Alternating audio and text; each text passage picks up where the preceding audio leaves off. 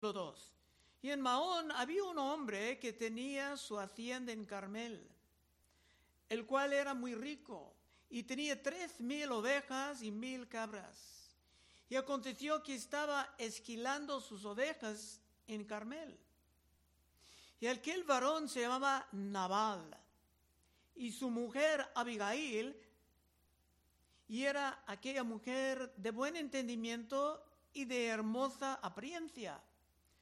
Pero el hombre era duro y de malas obras, y era del linaje de Caleb. Caleb en los tiempos de Josué era un gran guerrero, un héroe, cuando otros se convirtieron en la cobardía.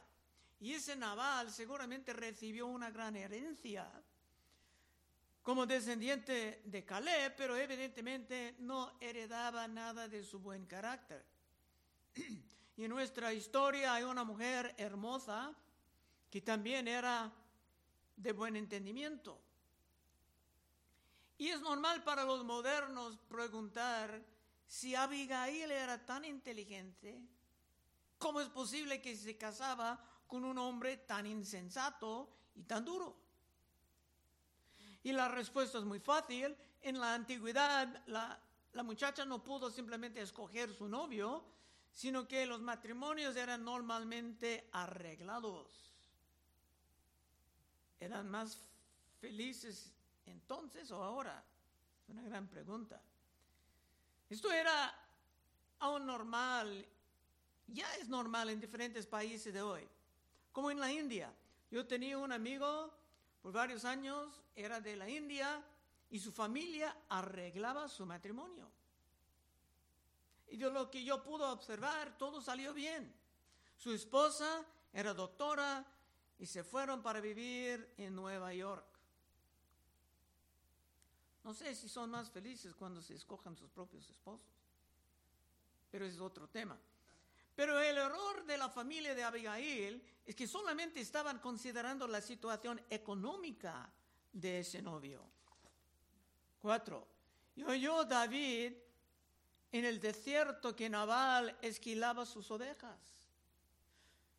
Normalmente cuando esquilaban las ovejas, sacando la lana, era un tiempo de grandes celebraciones, con bastante comida y bebida. Y antes de esto, por un buen tiempo, para entender lo que está pasando en este capítulo, David tenía a sus hombres como guardias sobre el territorio. Tenían que siempre anticipar un ataque de Saúl o un ataque de los filisteos con cientos de hombres era necesario darles un trabajo para evitar los problemas de la inactividad entre hombres. Y para un rico como Naval, con tantos animales, era normal sufrir ciertas pérdidas por robos de los criminales del pueblo, por robos de los filisteos, o hasta por robos de los osos y los leones, y David sabía mucho de esto, siendo pastor de ovejas en su juventud. Resulta que David empleaba a sus hombres como guardias de todos estos pastores, llegando el tiempo de sacar la lana. Pero lo hizo como una contribución al pueblo y no había ningún contrato entre Nabal y David. 5. Entonces envió David diez jóvenes. ¿Por qué diez? Muchos hombres. Esperaba algo. Esperaba algo suficiente. Entonces envió David diez jóvenes y le dijo, subid a Carmel e id a Nabal y saludadle en mi nombre y decirle así, sea paz a ti y paz a tu familia y paz a todo cuanto tienes. David empezaba de manera muy amigable tratando de formar una amistad. Siete, David hablando. He sabido que tienes esquiladores. Ahora tus pastores han estado con nosotros y no les tratamos mal, ni les faltó nada en todo el tiempo que han estado en Carmel. Cuando dicen no les faltaba nada, ni de, robos, ni de animales salvajes. Pregunta a tus criados y ellos te lo dirán. Hayan, por tanto, estos jóvenes gracias en tus ojos, porque hemos venido en buen día, en un día de celebración. Te ruego que des lo que tuvieres a mano a tus siervos y a tu hijo David. En la cultura de entonces la petición no era nada irrazonable. David no estaba exigiendo ningún precio, sabiendo que no tenían un acuerdo antes, pero solamente confiaba en que habría un poco de agradecimiento. 9. Cuando llegaron los jóvenes enviados por David, dijeron a Nabal todas las palabras en nombre de David y callaron. Y Nabal respondió a los jóvenes enviados por David y dijo, ¿quién es David? ¿Y quién es el hijo de Isaí? Muchos siervos hay hoy que huyen de sus señores. ¿He de tomar ahora yo mi pan, mi agua y la carne que he preparado para mis esquiladores y darle a hombres que no sé de dónde son? Esto era bastante grave. El hombre básicamente estaba devolviendo mal por bien. Proverbios 17, 13, si alguien quiere leer. El que da mal por bien, no se apartará el mal de su casa. Amén. Esto rompía todas las normas de la hospitalidad del Medio Oriente. Sinabal tenía temor de Saúl por ayudar a David como en el caso de los sacerdotes, unos capítulos anteriores, se pudiera negar la petición, pero sin los insultos. Se presentaba a David como un don nadie, mientras muchos entendían que David sería el próximo rey. Hasta cuando David buscaba refugio entre los filisteos. Todo esto estaba bien conocido. Primero de Samuel 21, David trataba de buscar algo de alivio con los filisteos y ellos dijeron, y los siervos de Aquis le dijeron, ¿no es este David el rey de la tierra? Para ellos, él era ya rey por su poder militar. ¿No es este de quien cantaban en las danzas diciendo, hirió Saúl a sus miles y David a sus diez miles? Todos conocían a David. Era una de las personas más famosas de Israel. Y por esto preguntar, ¿quién es David? ¿Y quién es el hijo de Isaí? Era el insulto máximo. 12. Y los jóvenes que había enviado David se volvieron por su camino y vinieron y dijeron a David todas estas palabras. Ahora hay un gran problema, no solamente para Nabal, y su familia, pero también es un gran peligro para David. 13. Entonces David dijo a sus hombres, ciñase cada uno su espada. Y se ciñó cada uno su espada. Y también David se ciñó su espada. Habla mucho de espadas. Y subieron tras David como 400 hombres y dejaron 200 con el bagaje. David, quien hace poco pudo perdonar a Saúl, que realmente deseaba quitarle la vida, ya no pudo perdonar en el caso de un insulto. Pero esto también vino por el plan de Dios. David, para gobernar sobre el pueblo santo, tenía que aprender a ignorar a los insultos. Así que todo esto era necesario. Y si uno quiere preguntar, ¿pero qué tiene que ver todo esto conmigo? Es que dicen en el libro de Apocalipsis que todos nosotros somos reyes y sacerdotes. Dicen Apocalipsis 1.4. Abriendo el libro, dice, Juan a las siete iglesias que están en Asia, gracia y paz a vosotros del que es y que era y que ha de venir. Y los siete espíritus que están delante de su trono. Y de Jesucristo, el testigo fiel, el primogénito de los muertos y el soberano de los reyes de la tierra, al que nos amó y nos lavó de nuestros pecados con su sangre y nos hizo reyes. Y nos hizo reyes y sacerdotes para Dios su Padre. Muchos hermanos no creen esto, pero ahí, está, no es simbólico, es una parte de enseñanza, la primera capítulo, el primer capítulo, y nos hizo reyes y sacerdotes para Dios su Padre. A Él sea la gloria e imperio por los siglos de los siglos. Amén. Y si tú estás en Cristo, eres rey y sacerdote conforme a la palabra. Y tú también tienes que aprender a ignorar los insultos. Amén. 14. Pero uno de los criados dio aviso a Abigail, mujer de Nabal, diciendo, he aquí, David envió mensajeros del desierto que saludasen a nuestro amo y él los hizo, él los ha herido. Si no sabes la palabra, quiere decir, fue humillado, humillaba a David. Ahora tenemos la persona, la única persona que puede traer una resolución a esta situación. Y ella es inteligente y bastante hermosa. 15. El siervo hablando.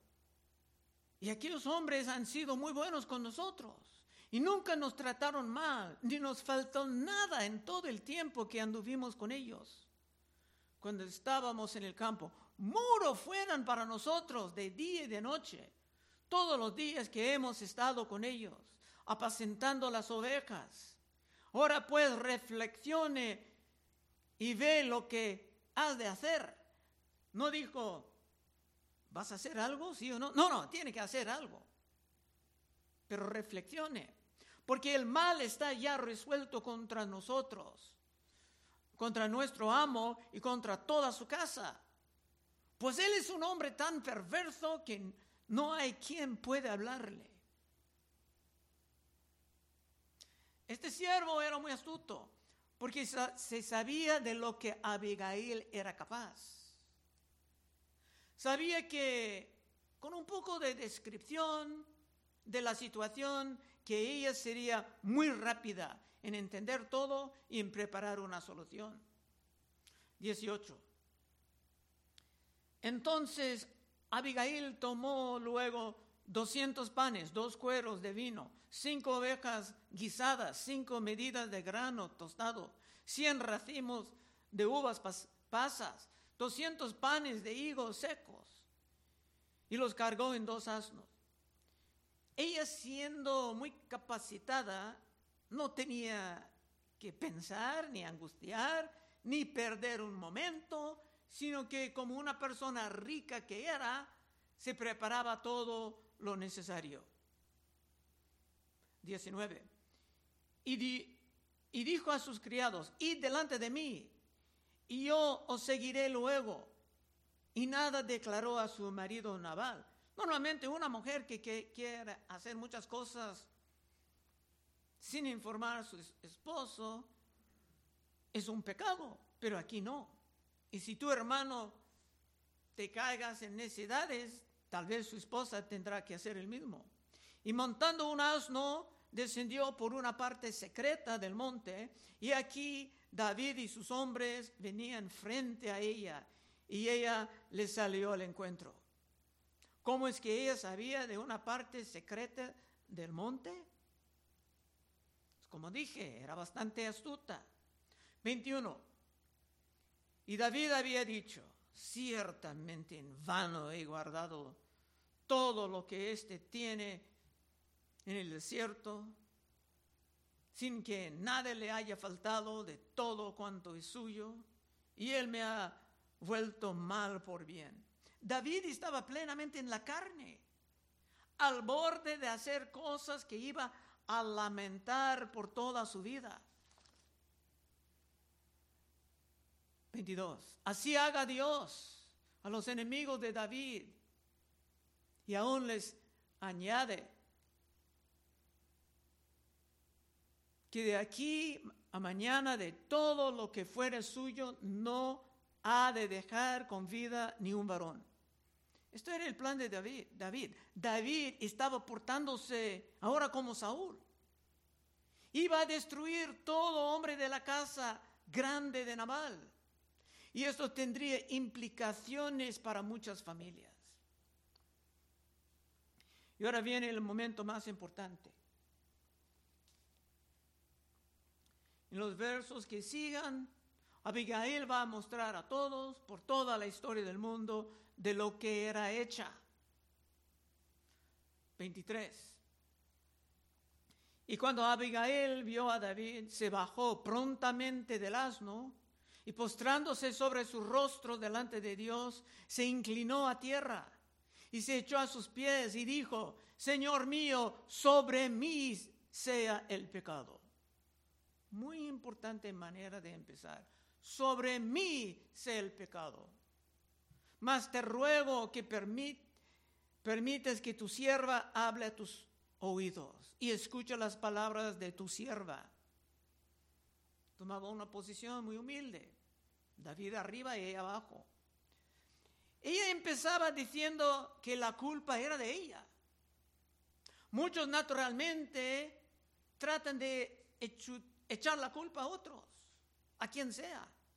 Para la mayoría decir yo tengo la culpa es casi imposible. Por esto el impacto sobre David era inmediato. 23.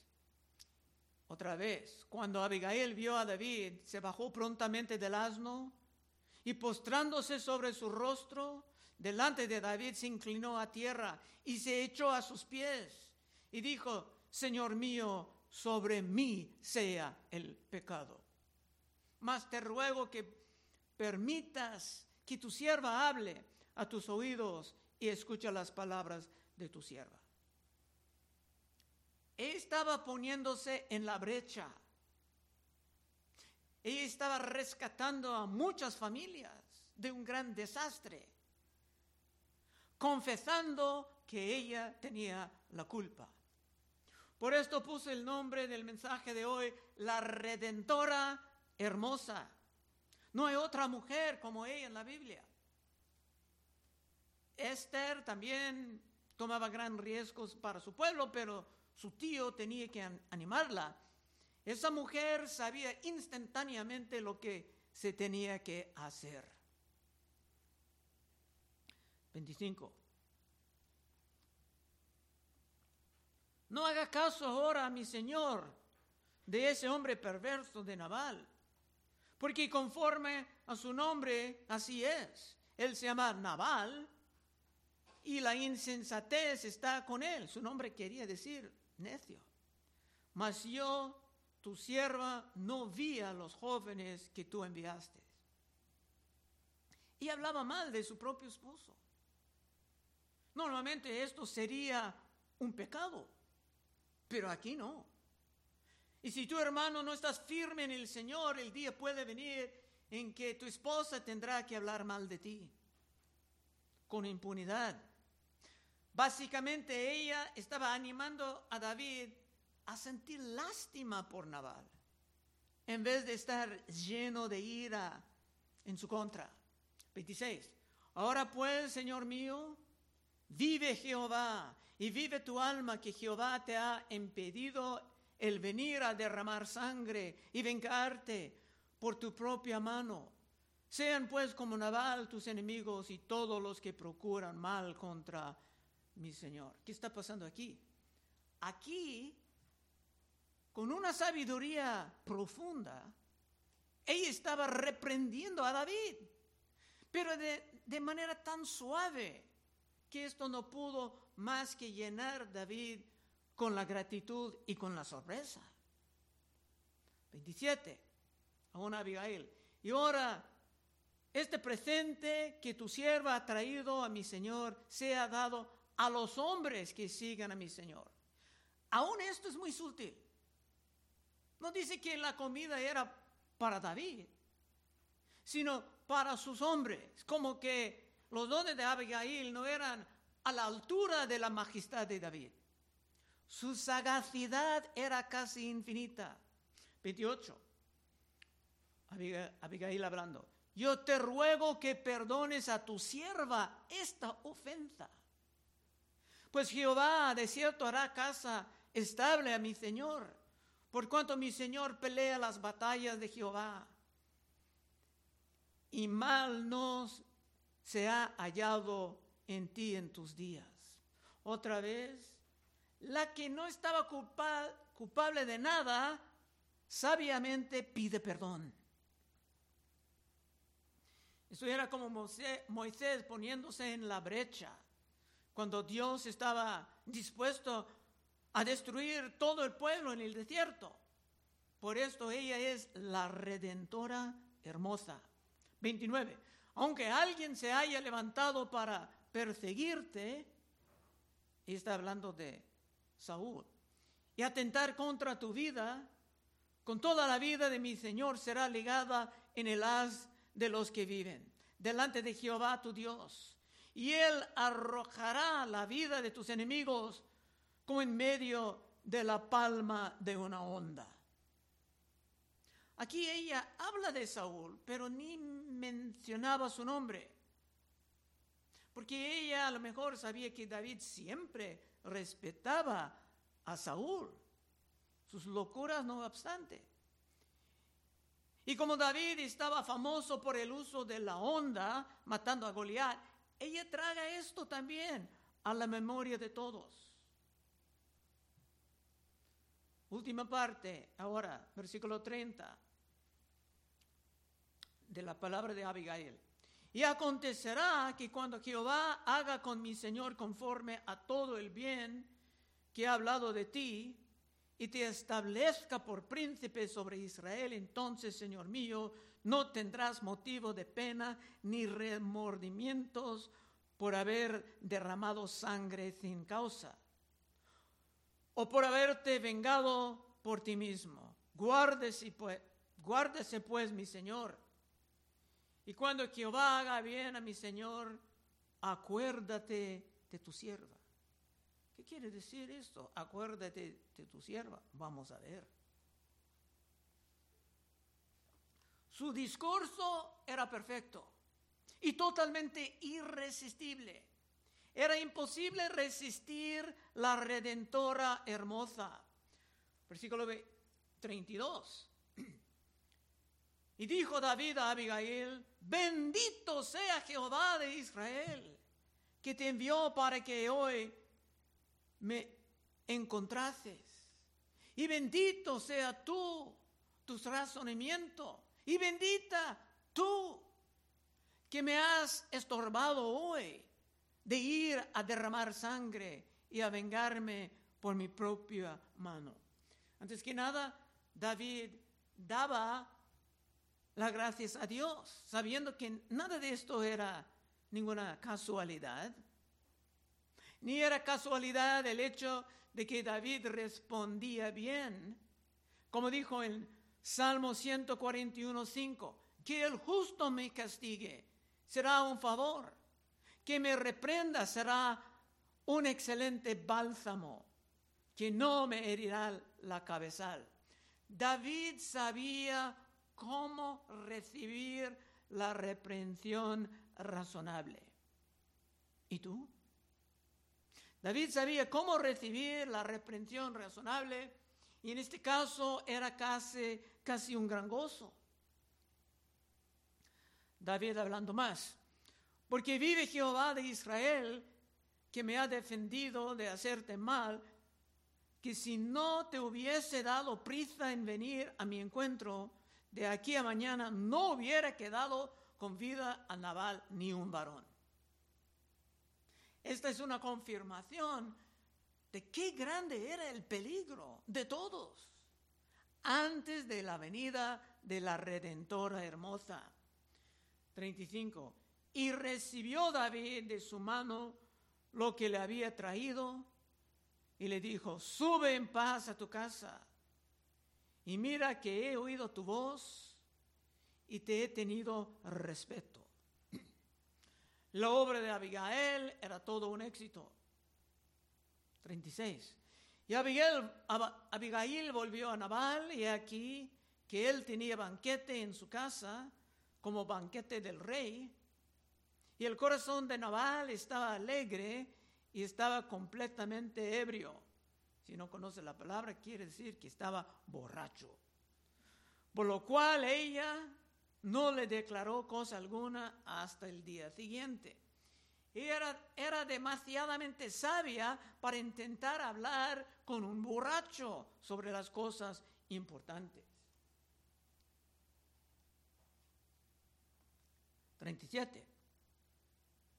Pero por la mañana, cuando ya Nabal se le había pasado los efectos del vino, le refirió, a su mujer estas cosas y desmayó su corazón en él y se quedó como una piedra.